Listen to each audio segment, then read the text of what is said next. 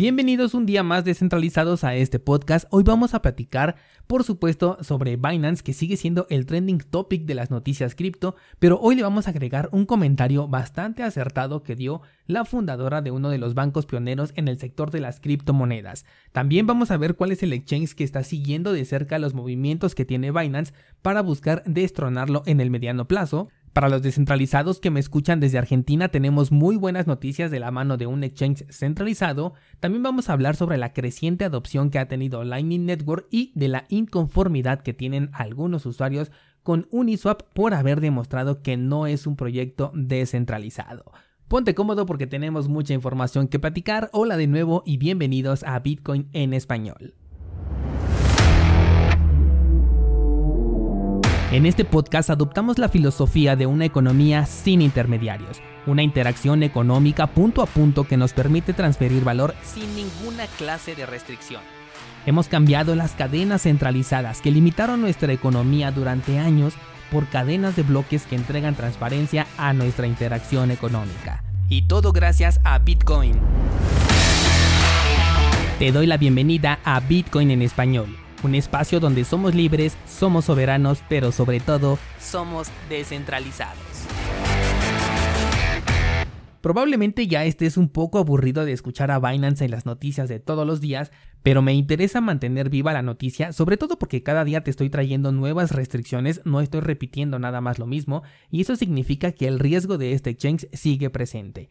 Comienzo contándote que los usuarios del Reino Unido nuevamente se quedaron sin opciones para poder retirar y o depositar, ya que Binance ha decidido bloquear estas actividades con la libra esterlina.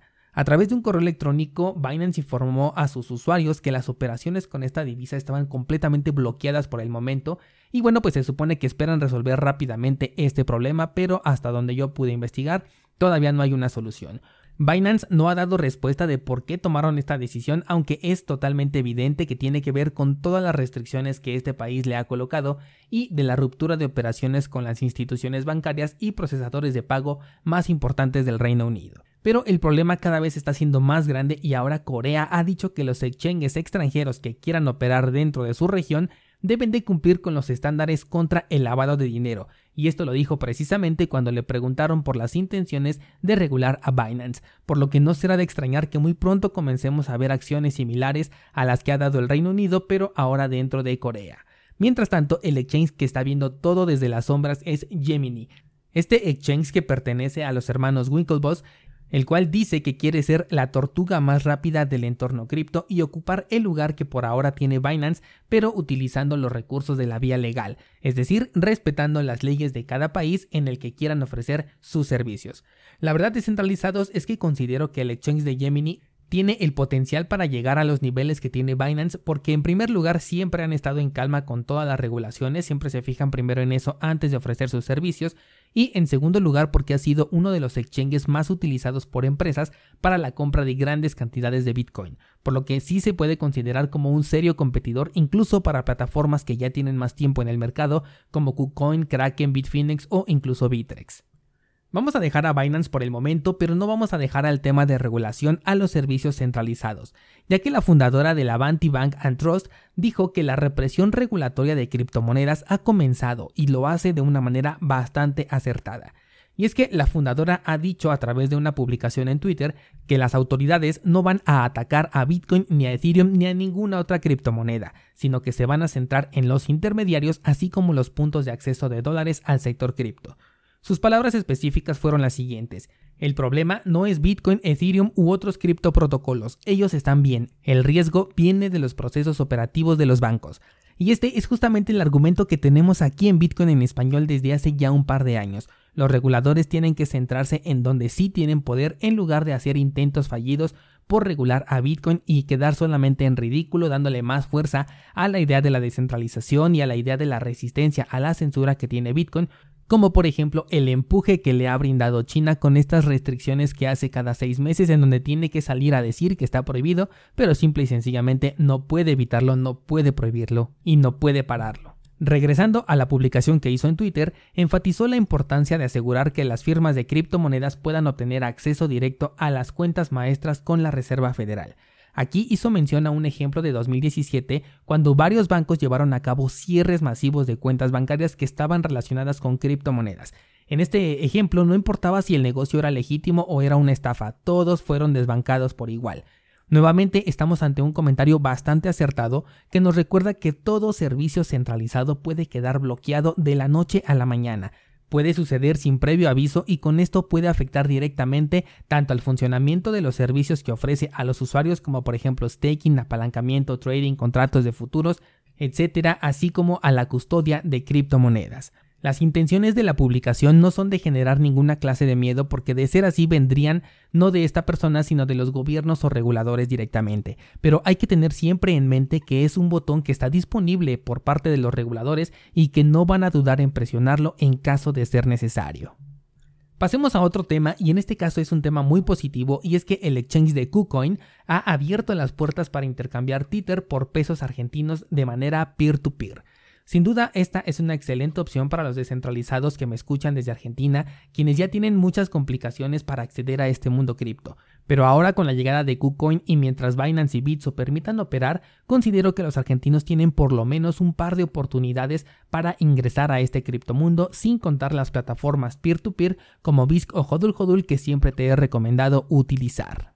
Toca turno ahora a hablar de Lightning Network, y es que un reciente informe menciona que la red de segunda capa de Bitcoin ha alcanzado un récord histórico de transacciones, con lo cual se ve reafirmado que es una solución viable o por lo menos que es funcional para las microtransacciones que se hacen con Bitcoin. Lightning Network es un desarrollo muy criticado, sobre todo por las personas que están a favor del incremento en el tamaño del bloque de Bitcoin.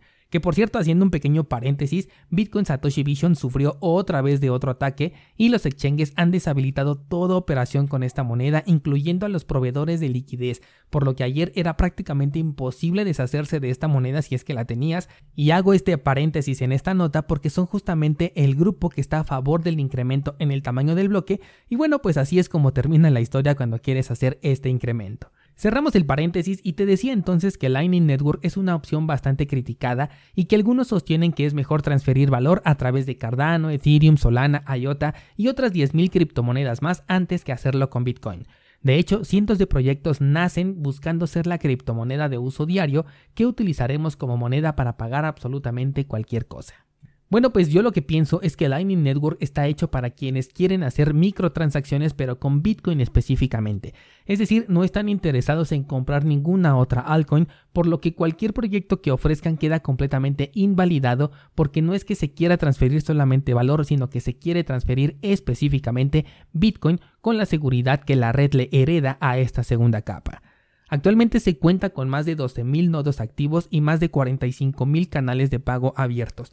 De hecho, desde que se dio la noticia de El Salvador, Bitrefill, que es un desarrollo que te permite comprar tarjetas de diferentes servicios como por ejemplo eh, Best Buy, como Spotify, Netflix, entre muchísimos otros y pagándolo directamente con Bitcoin, han reportado múltiples días con más de 10.000 transacciones hechas solamente con Lightning Network, lo cual representa aproximadamente dos bloques de liberación hacia la cadena principal y esto a su vez se traduce en mayor escalabilidad para Bitcoin.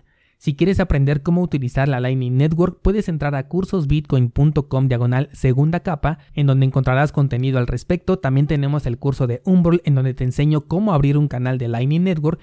E incluso en el curso de las comisiones bajas con Bitcoin te muestro cómo sacar tus Bitcoins de un exchange pagando una comisión ridículamente baja de tan solo 100 satoshis utilizando por supuesto la Lightning Network. Así que hay mucho contenido dentro de cursosbitcoin.com sobre este desarrollo de segunda capa. Para cerrar quiero hablarte sobre Uniswap y es que uno de los proyectos financiados justamente por Uniswap ha vendido nada más 10 millones de tokens Uni, con lo que la comunidad ha saltado en protesta porque ese dinero le corresponde a la mitad del financiamiento que se hizo por parte del equipo de Uniswap. Si bien el modelo de Uni está eh, basado en gobernanza, siempre te he dicho que solamente hay un puñado de personas que realmente participan en la gobernanza mientras que los que realmente tienen un poder son las personas que están desde el principio dentro del desarrollo de cualquier clase de proyecto cripto que utilice gobernanza. Lo que quiere decir es que sí existe la opción de la descentralización y de que eres parte de esta votación, pero están tan confiados en que a la gente solamente les importan las ganancias de dinero que ellos pueden hacer absolutamente lo que quieran con el consenso y aquí está la demostración de que es cierto, la gente solamente está buscando ganancias de capital y no le interesa lo que suceda dentro del proyecto, lo que se gestione y las votaciones que se están haciendo. Esto mismo lo hemos visto por ejemplo en Polkadot y se puede ver en prácticamente cualquier proyecto que tenga esta gobernanza, incluido Cardano. En este caso se le acusa ahora de que el proyecto supuestamente educativo fue favorecido por los grandes delegadores de este token, quienes evidentemente eran las personas que están detrás del desarrollo de Uniswap.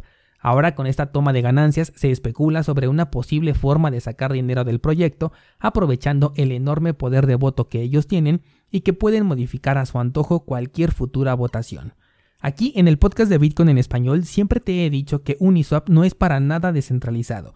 Incluso el contrato que rige a todo el exchange está en manos de unas cuantas personas y son capaces de modificarlo poniendo en riesgo los fondos totales de aquellas personas que utilizan este servicio. Algo bastante similar a lo que se puede ver en SushiSwap, solo que aquí son más descarados, porque incluso dentro del propio código se puede ver que hay una función en la que una llave maestra es capaz de adjudicarse todos los tokens que están en SushiSwap y dirigirlos a su propia cartera. Así el nivel de seguridad de estos exchanges que se hacen pasar por descentralizados.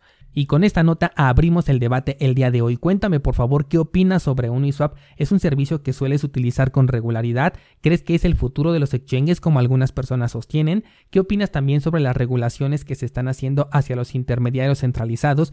¿Y qué medidas piensas tomar cuando lleguen estas restricciones a tu país? Te dejo el enlace a mi Instagram en las notas de este programa y ya que estés por allá regálame también un voto para elegir el proyecto cripto que vamos a analizar en este mes. Ya está publicada la historia en donde publiqué a los finalistas tenemos a Tita, Luna, Axi Infinity y el proyecto de DAG. Así que haz valer tu voto y mañana seguimos aprendiendo sobre este criptomundo.